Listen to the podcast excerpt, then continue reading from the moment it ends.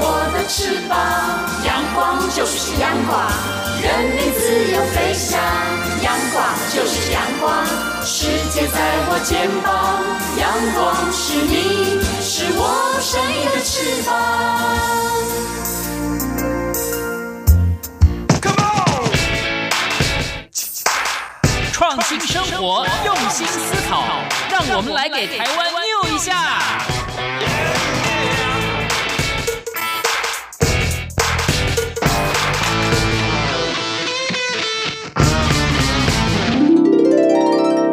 我是李文轩，最近发行了一本书，叫做《无家者》。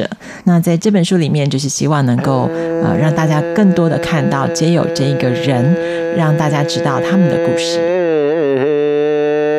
我是来自兰屿的伊拉代渔人部落马拉奥斯马拉奥斯。这是译文的饗宴，邀您贴近台湾的文化脉动。欢迎进入周末奇遇记。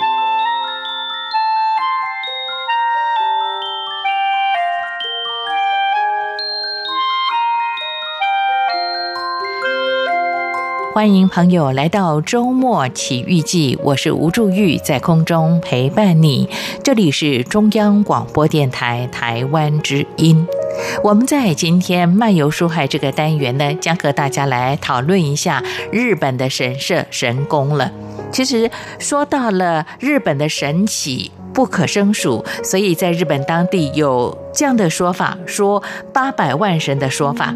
但这些神祇跟祭祀的神社，绝非只是单纯的信仰对象。因为在日本的历史当中，神社成为改变或创造历史的舞台，可以说是一点也不稀奇呢。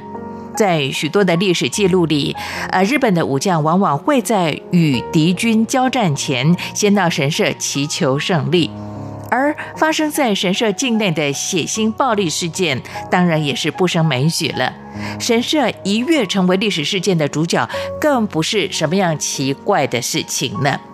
其实，神社撼动历史的势力，当然不只是展现在政治方面，其他像经济跟文化方面，神社造成重大影响的例子也是多得难以计数。而另外，在日本的民众，他们参拜神社的行为，除了对神社本身，对周边地区也会创造相当可观的经济效益。那么，像江户时代引发流行的伊势参拜，就是一个很好的例子了。而在台湾的民众来说的话，呃，我们很喜欢到日本去观光旅游。那么很多人会把这个参观神社神宫当做是自己的文化之旅重要的一部分呢。我们在今天的节目当中将请到了台湾的商务印书馆的主编林蔚如，将和大家来聊聊有关于日本的神社，也透过他们最近出版的这本书，从三十座神社来解读日本史。这里。谈到千本鸟居百万神，那么在这里举出的三十座的神社神宫，为什么那么重要？有什么特色呢？在节目里慢慢的和大家来聊，为你推荐介绍。好的，在进行我们和林蔚如主编的对谈之前，先来进段广告。目前呢，呃，二零一九年。带状节目《台湾 new 一下》的有奖征文活动开跑一段时间了，欢迎大家踊跃参加。我们特别准备了精美礼物要送给你，有值得典藏的，像故宫的邮票、画册啦，还有啊，在台湾的像文创商品都相当的精致，那么也值得您收藏。欢迎大家踊跃的参与。那么参加办法，请听以下的广告喽，不要走开，我们马上回来，也来聊聊有关于日本神社的。一些在历史上重要的地位跟渊源。嗨，听众朋友，一年一度的有奖征文活动又要开始了。今年台湾 new 一下征文的主题是“让我快乐的一些事”，让我快乐的一些事，愿不愿意跟我们分享呢？也许是一顿难忘的美食佳肴，也许是刚好看了一部发人深省的影片，都能让我们会心一笑。就因为快乐具有正向的感染力，因此我们的主题定为“让我快乐的一些事”。文章内容最多三百个字，最少也要有一百个字哦。来信请寄到台湾台北市中山区北安路五十五号台湾 New 一下节目收，或者请 email 到台湾 RTI 五小老鼠 gmail 点 com。再重复一次，台湾 T A I W A N R T I 五小老鼠 gmail 点 c o m，注明你要参加有奖征文活动。我们的活动时间是五月一号起到六月三十号为止。台湾 New 一下备有丰富的奖品送给您。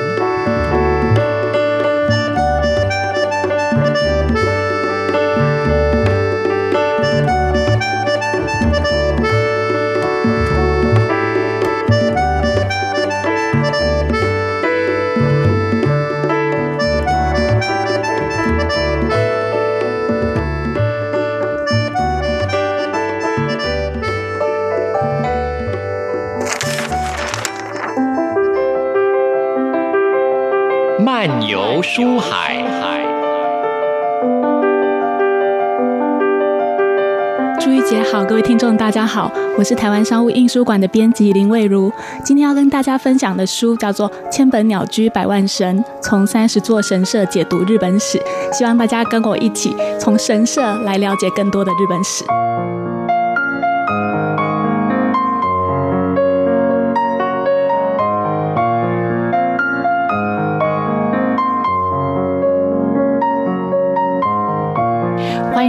来到今天的漫游书海，我们在呃节目里再次请到了大家的老朋友，这是台湾商务的这一个主编呃林蔚如和听众朋友来推荐最近的这本书，我觉得非常的有意思哦。蔚如你好，呃朱玉姐好，是魏如呃，可能此时很多收听节目的听众朋友啊，尤其是在日本的听众朋友会很开心，是你来为大家来推荐介绍这本好书啊，呃，这是日本的作者安藤优一郎所写的《千本鸟居百万》。神哦，谈的就是日本的神社了哦。哎，刚才我们在聊天沟通的过程当中，魏如特别跟朱玉说到了，平常到日本去旅游啦，或去去观察他们的文化，好像神社都是你会必走的游程。嗯，为什么呢？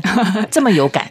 对，就是对。其实只要对日本的文化或历史有兴趣的读者，我觉得在。因为他们的神社非常的多嘛，嗯、那大家在旅游的时候，应该或多或少会列入一两个这样的景点。嗯哼，而且有的是非常有名的，像我们今天可能今天会讲到的明治神宫啊、伊势神宫，嗯，其实都是非常因为神社带动了地方的经济跟观光的产业，所以也是吸引我们。不只是，当然不是我们慕名而海外的人士慕名而去，有很多日本当地的人也会说，比如说一世神功是他们。一生必去一次，至少啊的景点、uh 是。哎，你说到这个，我就想到了。前些时候跟台湾的一个这个呃旅行公司的这个老板，我们在聊天沟通的过程当中，他就说到了，你不要以为呃，因为他们也会办一些日本的这个呃团旅团体旅游，对他就说你不要以为呢，呃，我们到这个像伊势神宫等等比较知名的这些神社来讲的话呢，呃，你看到的都是外国人。其实，在他们当地的民众来讲，对他们来说。是很重要的，是一种信仰寄托的中心。但是，就好像您特别说到，它也促进当地的观光跟旅游经济的发展哦。那可能此时很多听众朋友就想请教这个林蔚如主编呢，呃，这个神社为什么在日本人的心目当中，它会占有这么样的地位？它其实涵盖了政治、经济、文化的层面，非常的多元呢。主要还是因为它是他们宗教上的信仰中心嘛。那其实我们今天要讲的神社啊，嗯、就是我们必须稍微区分一下，嗯、因为其实神社指的是他们神道传统的神道教的一个神社，嗯、那跟佛教的佛寺寺院其实是有点不一样的。嗯、我们在神社可以看到。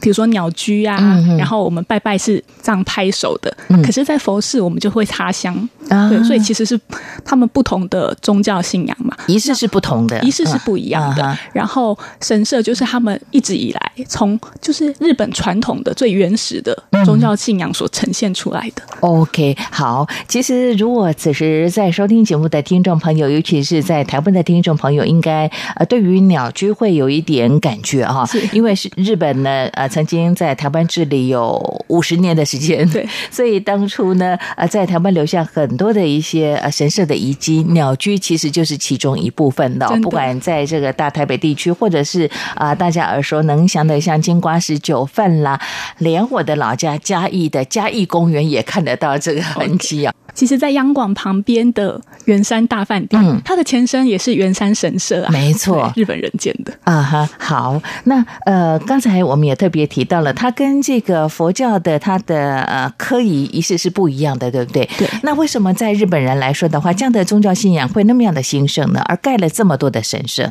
就您自己的观察哦，就我自己的观察哈。Uh-huh. 因为是传统的宗教嘛，啊，可是啊，传统宗教，其实书里面，我们这本书里面有一直强调一个概念，叫做神佛习合啊，神佛习合，对，怎么说呢？就是早期，因为我刚刚提到的嘛，神道教算是传统的宗教，可是佛教属于日本的外来宗教。早期一开始的时候，所以他们后来呃，为了让佛教能够融入到日本的社会里面啊，所以他们就宣称，他们就弄了一个说法，就是其实。佛教是跟神道教可以融合的，嗯，那有一个说法叫做本地随机说，意思就是说，其实佛教的神来到日本之后呢，他在日本当地也会。成为日本当地的神就对了，所以比如说他们我们就是佛教有一些，比如说地藏王菩萨、圣君地藏，他可能来到日本之后，他的化身叫做爱宕大权限，所以你只要看到神社有什么什么权限呐，或是什么什么，就是他们有很多种称呼，嗯，那你基本上你稍微可以用那个称呼去判断说他到底是属于呃是不是属于那种佛教，嗯。进来之后所转化出来的啊，神道教这样。OK，好，呃，也就是说呢，在呃日本当地呢，呃，经由历史的演变呢，他们其实把这种信仰呢内化了，对，就成为属于独特于属于他们自己的一种信仰。对，神道跟佛教的习合的融合就对了。嗯、OK，好，其实，在日本的这一个神明也非常多，跟台湾一样，对，他们号称有八百万神，因为 他们真的有这么多吗？我都没有数过了。可是，就是他们是一开始是崇拜自然神嘛，嗯、然后其实各式各样，包括天皇，嗯、包括呃，可能后来那些很有功绩的那些人类，嗯，大家都可以当神，所以他们会宣称自己有八百万的神明。对，我我在想啊，这个部分呢，其实跟台湾是非常相近的哦。那因为日本。呃，在过去受到这个呃中华文化的影响，那台湾其实有很多都是来自于中国大陆的移民呢，所以这个信仰的观念、崇拜的对象一定会有一些雷同的地方，像自然的信仰的部分呐，呃，日本也拜石头了，我们台湾也是。山啊、石头啊、呃，对啊、树啊都会有啊。还有就是说呢，像我们经常会把一个人给神格化，对对对，在日本其实也是相同的情形了。哎，不过我很好奇，想请教林蔚如主编。为什么在这本书商务最近出版的《千本鸟居百万神》来说的话，我们这位作者安藤优一郎他是特别挑选了三十间的神社啊？为什么这三十间？呃，对这位作者来说的话，呃，他觉得极具代表性呢？你个人的观察，因为你好像也逛逛过好几家了。对，其实我觉得可能很多读者会跟我一样，拿到这本书的时候啊，我们就先看有兴趣，对对对，先看哪几间自己去过的，然后再稍微了解一下。因为我想大家可能跟我一样，一开始去参观这些神社就是有点跟风啊，就是一知半解。可是你看到这些，他确实都是选一些很有代表性的神社。因为这个作者他自己本身是个历史学家，然后他对日本的历史各个朝代其实他都很有研究。嗯，那。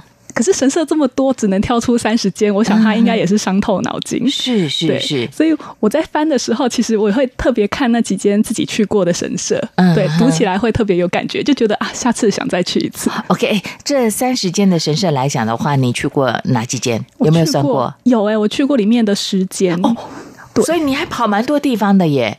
对啊，我就、嗯、可是其他的二十间都还想要去，哎、嗯，也代表说呢，你只要有到日本去啊、呃、休闲度假，或者说去了解他们的当地文化的话，神社都是你一定会排的行程之一喽。对，我觉得、嗯、呃，台湾人喜欢去神社啊，嗯、还有一个就是我们早期我们很喜欢去买那个御守。嗯，对。然后最近几年，我们开始会跟日本人一起签那个朱印帐，有啊？对，没错。神社的公司帮我们画，就是是书法的那个。对，我觉得这种文化上面的跟风吗？嗯、或者是说我们很喜欢的这个部分，其实也会让我们每次去都会想要去不同的神社参观。这样没错，你讲到御守呢，我发现呢，每位到过日本到神社去参观的朋友呢，一定会买御守回来。不过我要谢谢林蔚如主编送给我的是，哎，卡片，好，这个待会再来跟大家聊一聊了。好的，好的。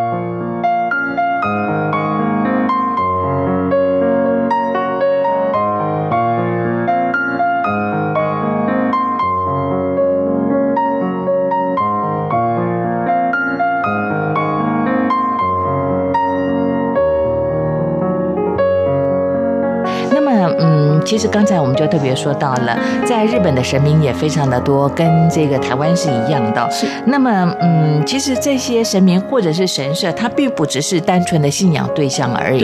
啊、呃，它的影响力涵盖了像政治啦、经济、文化等等哦。是。哎，我就想到了，呃，台湾因为二零二零年明年就要选总统了，呃，选立法委员。现在呢，台湾各地的比较知名度高的庙宇呢，非常的热。对 啊，对，很多人呢，呃，尤其是候选人一定会去参拜。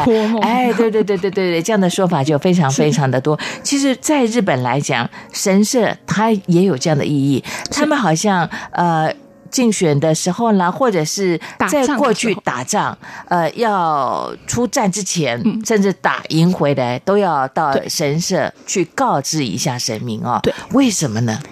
就是一方面，我出去之前，我当然是先拜拜祈求保佑嘛。嗯，没错。其实我回来，如果我打赢了，回来其实就会有点类似还愿。嗯，我就是可能会进献很多的东西，不管是金银财宝还是什么。以前的武士会有这样的习惯。其实伊势神宫啊，它也是早期，其实它是因为它是一个在神社的位阶里面是最高的。嗯，对，因为他拜的神是天照大神，是皇室的祖先的。始祖就对了，所以它其实是一个地位很崇高的神社。基本上，我们如果日本人啦，如果讲到神宫啊，就是不用特地讲一世神功，讲到神功，往往就是指一世神功，它的地位是非常特殊的。呃，所以前前两个月四月的时候，就是明仁天皇当初要退位的时候啊，他就是四月份的时候，他就是。必须去到伊势神宫跟他的祖先说、嗯、啊，他要就是生前要退位这样子。对，那那时候也做过一次这样的参访，就对了。是是。那说到那个武士啊，为什么要这样办？哦，我刚刚讲到那个伊势神宫，嗯，就是他们本来是因为地位很崇高，所以是接受皇室朝廷的供养的。嗯嗯。可是后来朝廷逐渐视为之后，他们就。嗯比较没有收入了，就反而他们要转向，因为朝廷视为武士崛起，那他们就反而必须要向武士这边来看看有没有什么经济收入嘛。他们会帮他们祝祷，然后祈愿，然后祝他们可以打胜仗。然后后来也是慢慢在武士的心中，得到了一定的地位。就是是，其实。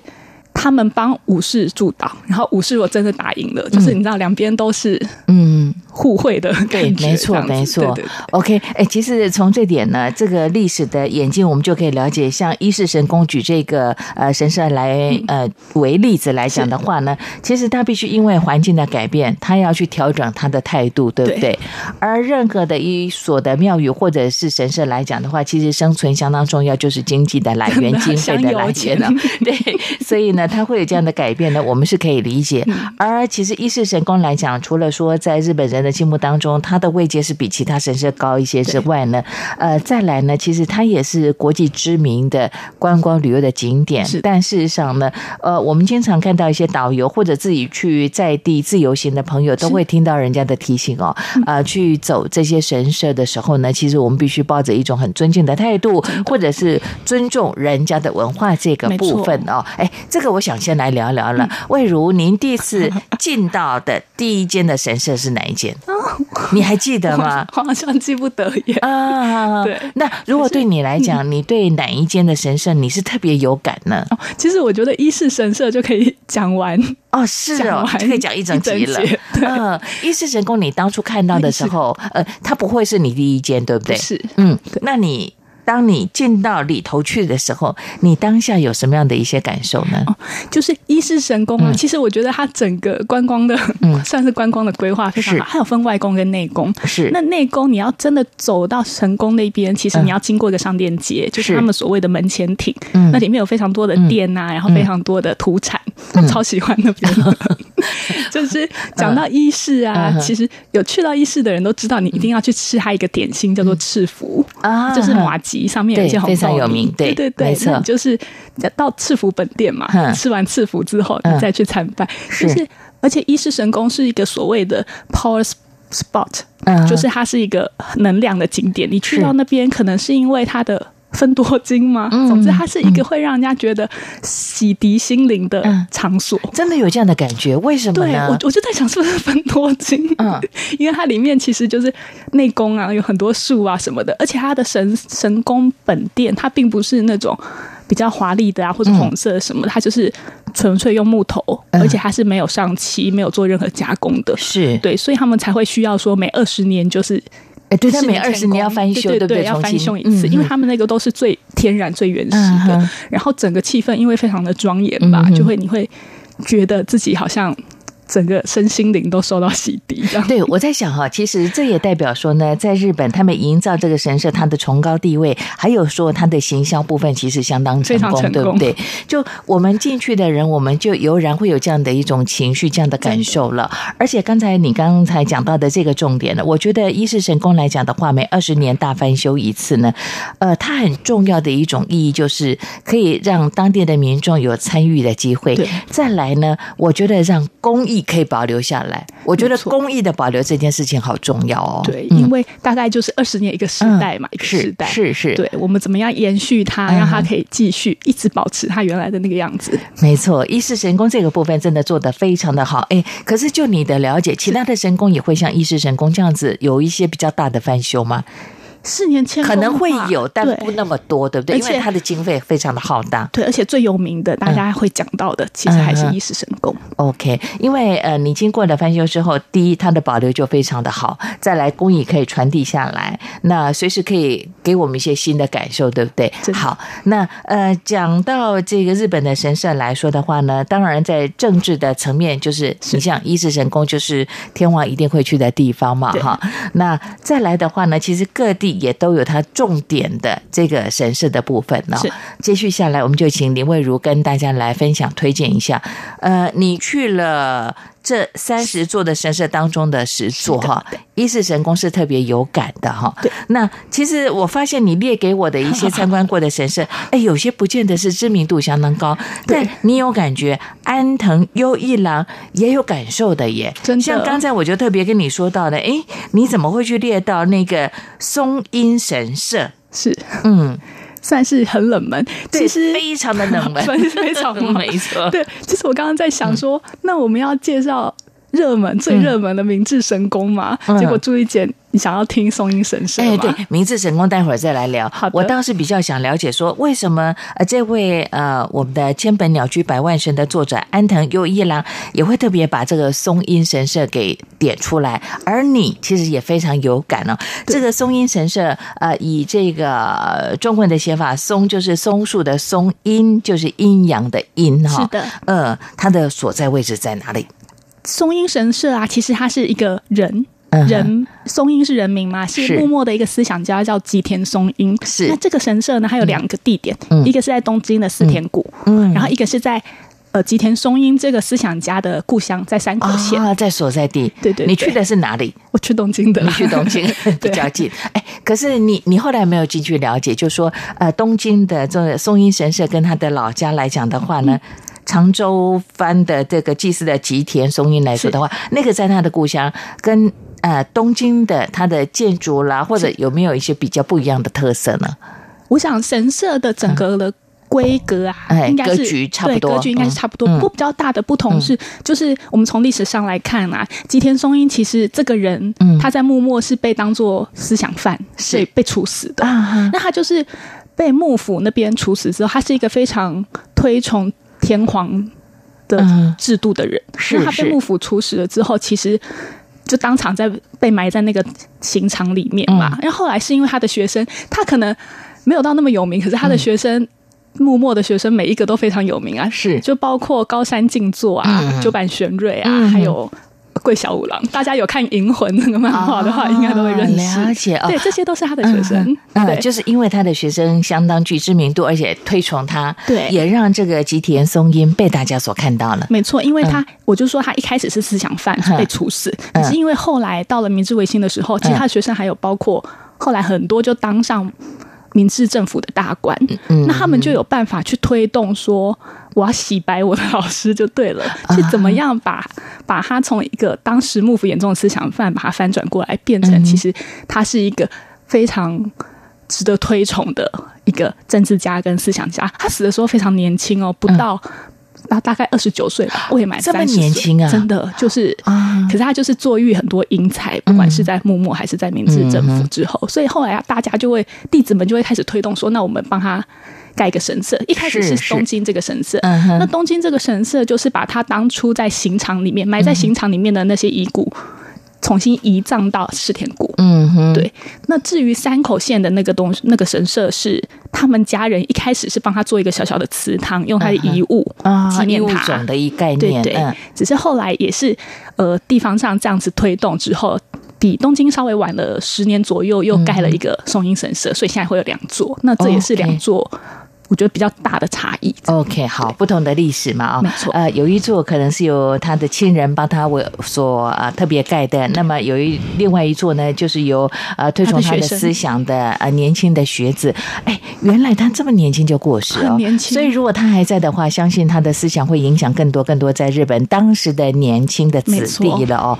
呃，当然，对于他的一个思想的概念来讲，你特别提到了，呃，在幕府时代其实是不被赞同的，因为。他推崇是所谓的天皇的这样的一个体制哦，那其实，在当时的这个也算他们的战国时代啊，幕府其实这些大将军们呢，他们也都想取而代之。当然，对于他所推崇的一些概念，可能就比较不能接受了。对，主要是他们那时候面对的形势非常严峻，因为呃，国外的。黑船希望幕府开国嘛，希望日本开国，因为他们两百江户幕府两百多年来一直都是锁国的状态。那到底他们吉田松阴他们这一批人呢，就是长州藩的这一批人，其实遵从的是尊王攘夷，嗯，就是他们希望把这些外国人不要让他们进来，之后把他们赶出去。嗯，所以那时候幕府跟外国人签了合约，所以引发了双方的对立。哦，所以才会吉田松阴才会因为这些事件被罗织一些罪名。嗯，对。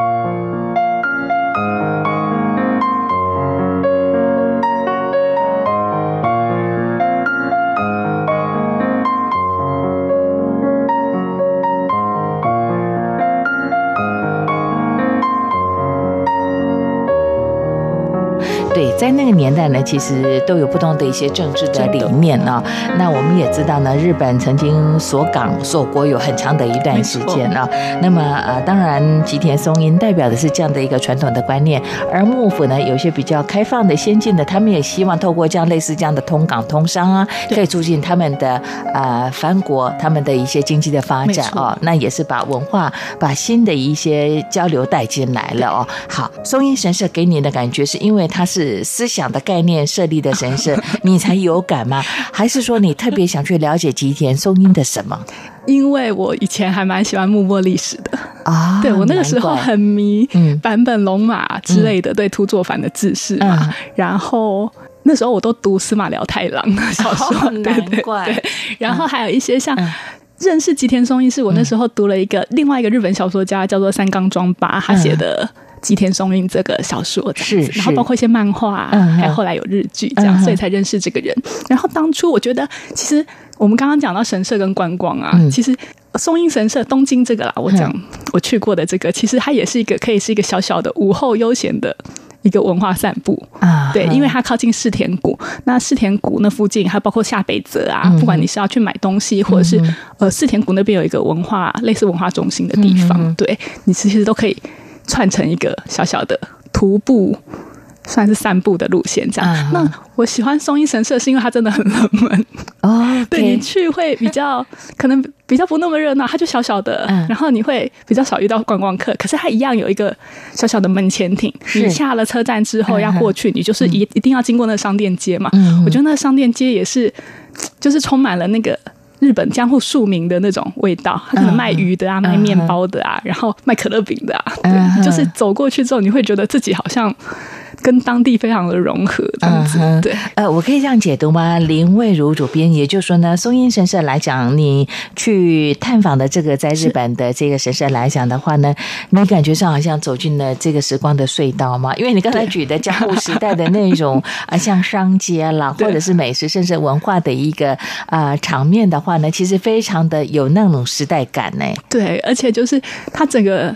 从你下车的那时候开始，整个氛围就是一个，其实不知道算不算是下庭的风情哎、欸，就是让你觉得那个我刚刚讲庶民的感觉，然后很在地这样子。是是是，所以呢，对于你来说的话，因为过去受到一些啊、呃，像日本的作家，甚至有可能看的一些历史剧，真的呃，或者是看的漫画。对，以前以前大家比较流行哈日啊，哎、呃，没错没错，呃，其实，在过去就好像我。其实从小到大看日本漫画长大的，我所认识的所有的日本的这些在历史上重要的人，包括像幕府将军啦，像过去的日皇的整个呃统治的过程啦，甚至啊啊、呃、这个大将军跟大将军啦，各个藩国的这边的抗争啦、对抗等等，其实在历史剧非常非常的多，也往往是引人入胜，真的就很好看，你就会不自觉的 会了解，会多了解一些他们的历史。那透过这本书，当然你就会更了解神社的是，其实这里不只是跟听众朋友来介绍呢，每个神社它的所在位置、它的一些渊源之外呢，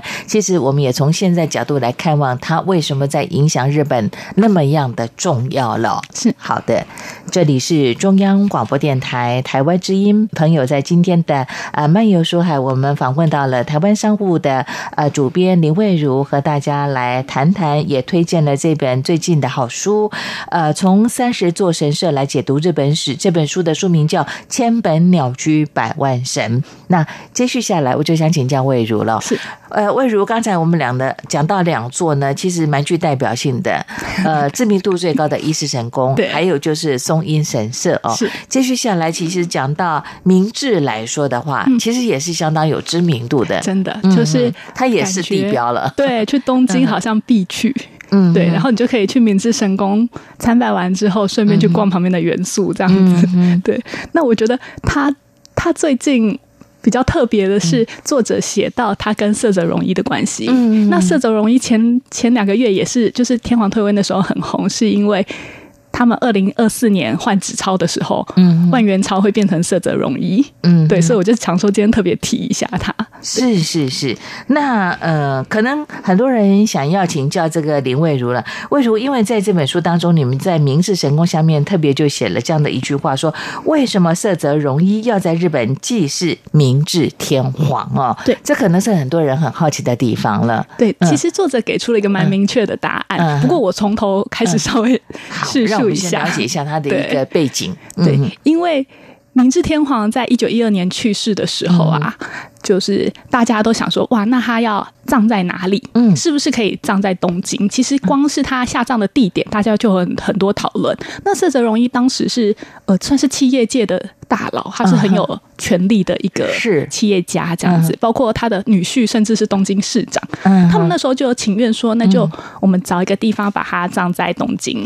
可是后来是被呃官方那边否决，所以其实明治天皇的陵寝是在京都的福建桃山。嗯那嗯，他们那时候觉得，那如果陵寝不能放在东京的话，那我们是不是盖一个神社啊？神社来拜天皇？那其实作者讲到，就是这背后的因素，其实关系到东京的经济，对，促进经济繁荣的目的。对，对你讲到我想问的这个问题了。嗯，因为那个时候其实很多推动这件事情的人都是经济界、财政界的，就是跟那种金融息息相关的。他们就是觉得他们必须透过这样的一个方式来复兴东京的经济。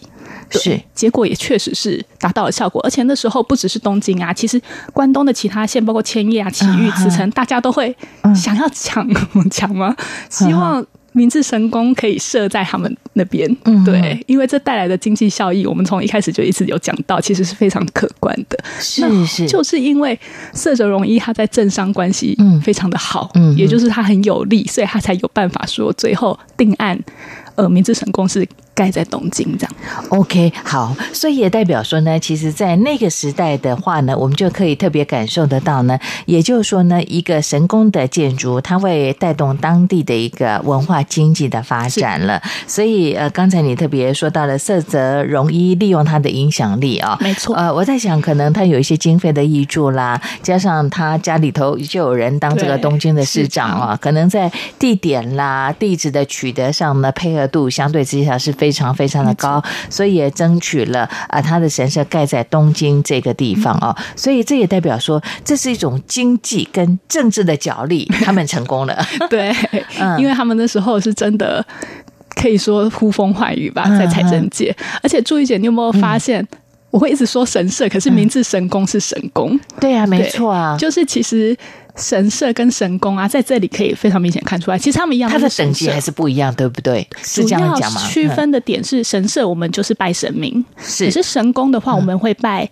跟天皇有关系的，跟皇室有关系的人，包括天皇啊，比如说明治神宫是拜明治天皇，嗯，那一世神宫是拜天皇家的始祖天照大御神，嗯，对，所以就是他们会稍微区分一下神社跟神宫，其实位阶是稍微。不同的、oh, okay. 拜的神明也不一样。好，呃，神宫来说的话，就呃代表说是跟日本天皇是直接跟皇室有皇室画上等号的。那神社就是一般民众呃我们的一个呃不只是宗教，也是政治，也是文化经济的一个重要的地标所在地了。好，所以呃听众朋友从今天呢啊、呃、台湾商务的主编林蔚如的分析，相信你就可以具体。明白的了解这个神社跟神宫为什么有不同的称谓了？没错。好，那呃，明治神宫其实盖在了这个东京了。那好像到东京去的朋友也会特别去走访这个景点嘛？对，而且，哎、呃，我用景点这样讲可以吗？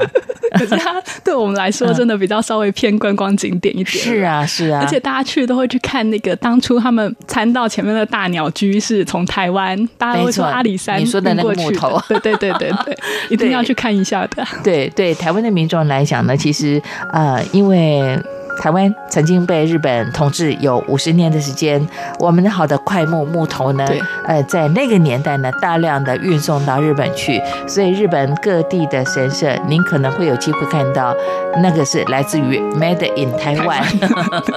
好。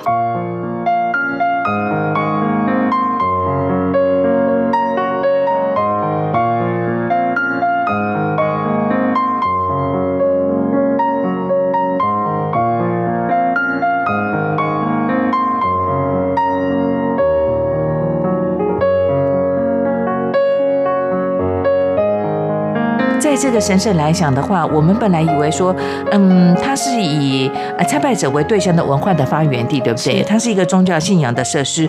但是在江户时代呢，呃，歌舞伎也是神社境内相当重要的表演。真的，哎，刚才你跟我聊到，其实在这三十座的神社当中，就有类似这样的一个概念，这样的神社的设立。嗯，对，这就是我们要讲到在四国的香川县的金刀比罗宫。嗯嗯嗯、那其实我觉得在神社面前，神社的腹地里表演歌舞伎，就有点像我们在神明面前，我们会摆那个布袋戏或歌仔戏啊。我我猜啦，是不是类似的概念？酬神谢神的概念。对，可是其实歌舞伎它的目的不是要酬神啦，就是刚刚朱玉姐讲到，其实是以。呃，去拜拜的民众为对象，哦、对他们有一个这样子，嗯、就是不管是歌舞伎也好，嗯、或是单口相声啊，嗯、各种的表演都有可能在神社演出。嗯、那金刀比罗宫呢？嗯、它这个地方其实它最有名的就是歌舞伎的演出。当初呃，早期就是江户时代啦，日本的歌舞伎有分成，嗯、就是庙神社前面的歌舞伎有分成所谓的大支居跟小支居，是。支就是。草字头加之后的居，居就是居住的居。嗯，那所谓的大之居，它是比比较可能票价比较贵，那它有固定的一个剧场啊，有固定的空间，然后演员的地位也比较高。是。相对来说，小之居它是属于票价便宜啊，然后更庶民，然后可是他们没有固定的场所，是他们的剧场就是马上搭建之后，表演结束又拆掉，嗯，然后地位也比较低，这样子。是。那那个时候。其实很多地方都有这样子的歌舞伎表演，所以金刀比罗宫他们也去说，那我们这样子的小支居啊，可不可以改建一个常设的剧场，就是固定的，我们就不用每次表演完就拆来拆去嘛。后来获得官方的许可，因为他们不管是要表演呀、啊，要做什么，其实都是要先取得幕府的许可的。是。那后来经过同意之后，在一八三五年，他们就盖了刚刚这张明信片上面讲到的。是对，它其实一开始叫做金丸座，嗯，那后来一直，其实它一直有延续下来，到一九七零年被日本官方指定为就是国家文化财产，还不到国宝那么厉害，就是历史建筑，没错，重要的历史建筑。嗯，那它就是它叫那现在叫做旧。金皮罗，嗯哼。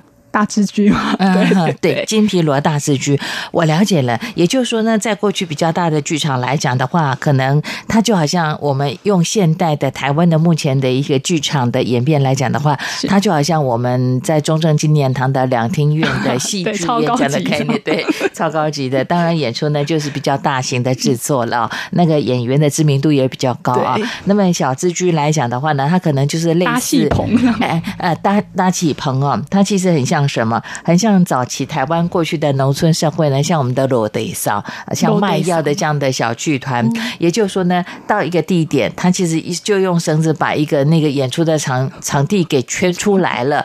演出的场地，它是一个呃可以移动的，像行动剧场这样的概念啊。不过在他们的争取之下，其实也设立了一个固定的场域了。没错，所以一直到目前为止，在这里还可以看得到呃一些呃像我们刚才特别说到的。歌舞伎的演出，没错，就是这个剧场其实中途有一度拆迁，是、嗯、对，可是现在又复原了，所以即便现在你都还是可以去四国相传的金比金刀比罗宫看到他们的演出。OK，其实这是一个特色。嗯，在日本当地的民众其实他们非常喜欢到这个地方来看歌舞伎的演出，因为对于他们来说，这也是一种呃相当传统的演出的表演形式了。对，非常著名。你去看过吗？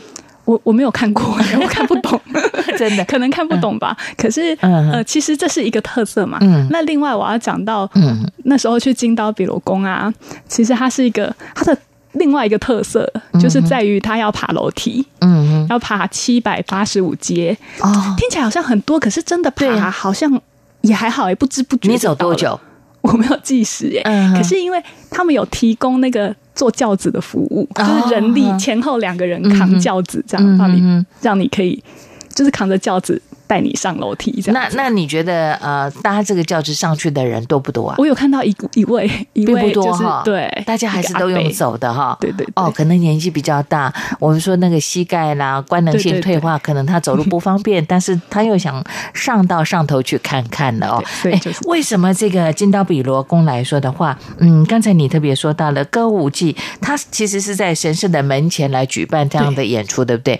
那刚才我们特别提到了，呃，在台湾像庙。庙会的演出，像这个啊、呃、外台戏、寡台戏啊，像布袋戏、歌仔戏，以前的北管戏等等，它除了可以酬神之外，呃，也可以让民众来欣赏。但是我觉得好像酬神这样的呃出发点会比较高哈。但是歌舞伎的演出，你刚才特别提到，它服务反而是来参拜的民众啊。对，而且对于神社来说，其实是乐见其成的，嗯、因为有人。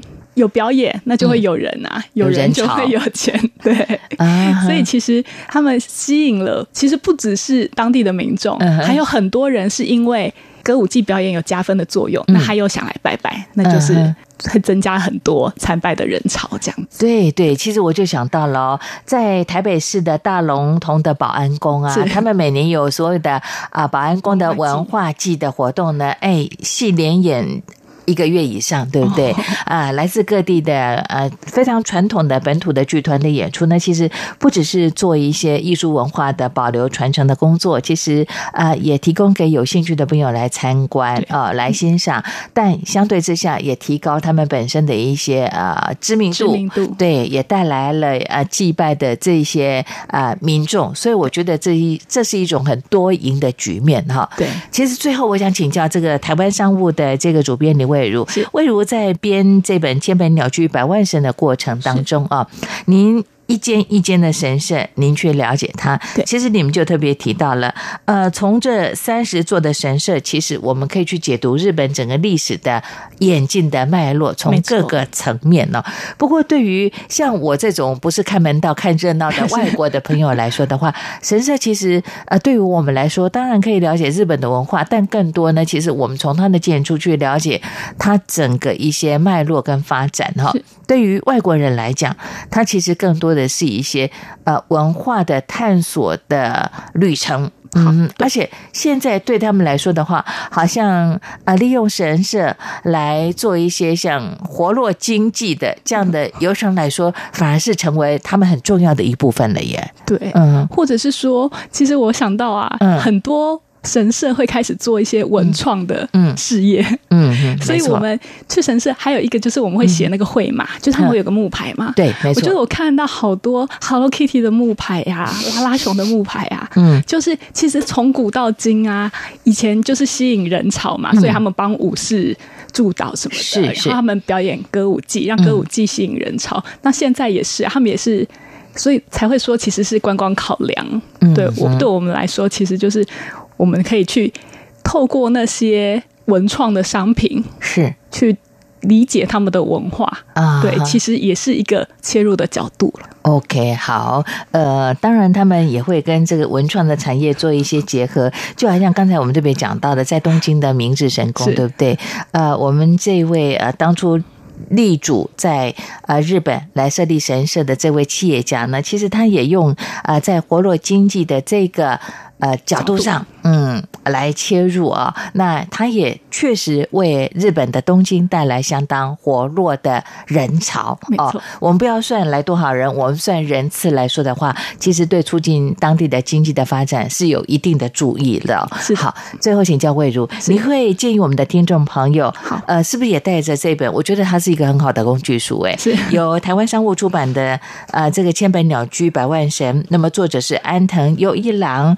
在台湾，我们的主编是林蔚如啊。那其实好像其他二十座没去的，你将来会一一的拜访，希望可以。嗯，你会建议听众朋友是呃，到了日本各地的神社，抱着什么样的一些态度呢？抱着什么样的态度啊？呃、我觉得 用观光，用了解文化。还是说去了解他们产业的发展的文创产业都可以，都可以，就是看，因为每个人的出发点会不一样嘛，嗯嗯、看你的需求是什么。嗯，那如果你只是想要去，其实我去松阴神社也没有干嘛，就坐在那边纳凉 这样子。对，其实就是看个人啊，就享受那种气氛。没错啊，哎，不过说到这里呢，我真的要提醒我们的听众朋友哦，呃，因为现在呢，到日本各地的神社啊、神宫去参观的人非常非常的多哈。我我们一定要有一种态度，就是说呢，不要去喧闹。对，我们尊重人家的宗教的文化。嗯哼，对，来自于日本的朋友就跟我说到了，有时候外地的游客一来，因为像观光旅游团哦。啊，当然热闹嘛，也兴奋开心哦，不由得这个啊嗓门就大了一些，请大家要多加的留意哦。但是透过这个去呃，从这本《千本鸟居百万神》呢，我们也可以非常清楚的去了解到日本整个这个神社它的建筑的过程当中它的演进，对，还有它的建设的脉络，嗯、然后还有每一段不同时期的日本史。嗯 OK，好，希望有机会下回魏如逛了其他的神社，再回到节目当中跟大家来做报告分享哦。非常谢谢台湾商务部的主编李魏如在今天和大家的推荐跟分享介绍喽，期待和你下次的再相会。谢谢朱一姐，谢谢大家，再见。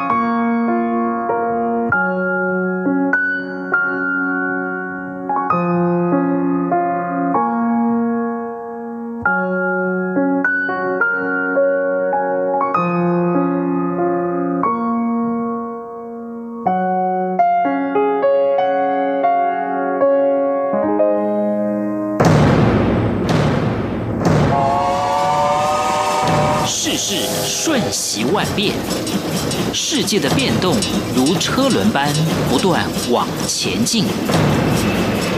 身为世界大国民的我们，应如何看待世界的进展与变动？变动。每个星期一到星期五，每天三十分钟的世界大国民，多元的节目内容，广泛又深刻的议题探讨，将提供您最好的答案。欢迎收听《世界大国民》。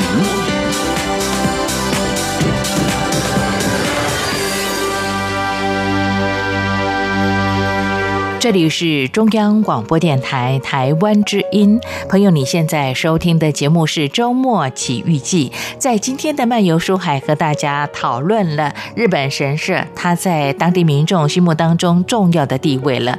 其实，在一般人的眼中，那么日本神社是观光客络绎不绝的热门的景点。其实，在香火鼎盛的背后，往往也交织着叛变跟暗杀的权力斗争。它跟庶民的生活经济发展更是息息相关。我们可以说，日本的神社像是啊天皇所祭拜的神宫，它可以说是牵一发而动全身呢，深深影响着日本过去跟现在。而对于喜欢观光啊，透过神社踏访的过程了解文化的朋友，这也值得大家的走访。而在今天的节目里，台湾商务的啊这个主编林慧如也特别跟大家推荐了几个他特别有感的神社，有空不妨去看看了。尤其是从刚才的分享过程当中，我们才了解，哎，跟台湾是差不多的哦。呃，像这个神社，它不只是一个呃信仰的中心。它其实也是日本当地的艺术文化、音乐、戏曲非常好的推广传承的地点呢。像刚才我们特别提到的，像这个呃歌舞伎的表演，在神社有些神社是可以看得到。那么他们也做了一些推广，呃，也在节目里和大家做了很多的分享。好，看看时间，节目又接近尾声了。感谢朋友你的陪伴跟收听。那么听完节目之后，有任何建议想给我，都可以用 email 方式跟我联络，相当的方便。吴助玉的 email address 是 wcy at rti 点 org 点 tw wcy at rti 点 org 点 tw。期待你的分享跟批评指教了。最后再次的叮咛我们的听众朋友，台湾 New 一下的带状节目的二零一九年有奖征文活动已经开跑，欢迎大家踊跃参加。为了加强你的印象哦，节目最后呢，我们也会为大家再来插播广告。好，接续下来安排收听的是呃 S.H.E 的 Herbie 田傅真所演唱的《余波荡漾》。是啊，这些神社当初的历史发展，那么它的文化的脉动到现在还深深影响着日本当地的民众呢，就像余波荡漾一样。来听这首好听的歌曲，别忘了下周的周末奇遇记，吴祝玉和你在空中再相会，我们下礼拜空中见。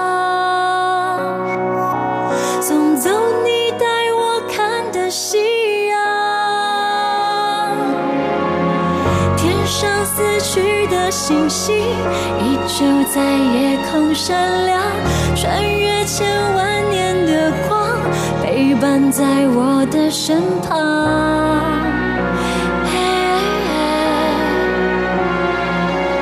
有些温度不会被遗忘，就像死去的爱情，依旧在心里闪亮，留给取代那些爱的疯狂。